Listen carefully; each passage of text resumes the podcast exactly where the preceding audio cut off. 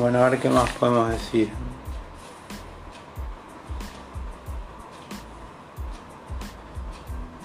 Hoyo es muy poético, por ejemplo, dice, tú estás viviendo solo en un pequeño rincón de tu ser, tu minúscula mente consciente.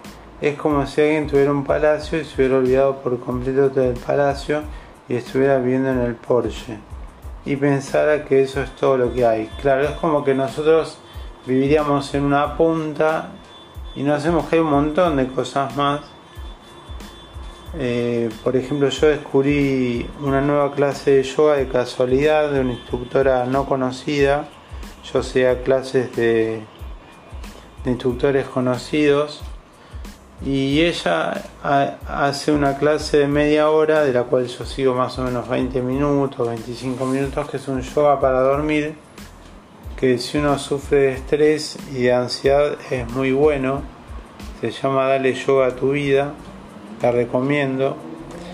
Y ella lo que hace es habla sobre una nube y sobre poner en esa nube sobre la cabeza y poner en ese lugar todas las preocupaciones, el estrés, la ansiedad y de esa forma lo que vamos a lograr es poner todo ahí y después nos imaginamos que esa nube se va.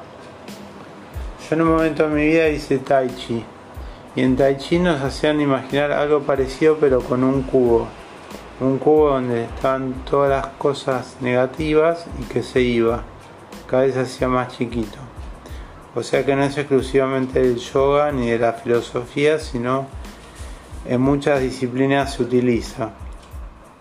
Así que bueno, les quería contar esto eh, como una breve introducción a lo que sería la pandemia, la meditación, eh, el tomar conciencia, es muy importante ser consciente de los miedos que uno tiene porque uno ve que empiezan a pasar cosas que no puede controlar y que se empieza a preocupar y todo y cuando uno empieza a darse cuenta que algunas cosas sí se pueden controlar, por ejemplo uno mismo, empieza a ser consciente, empieza a estar más tranquilo, empieza a estar mejor.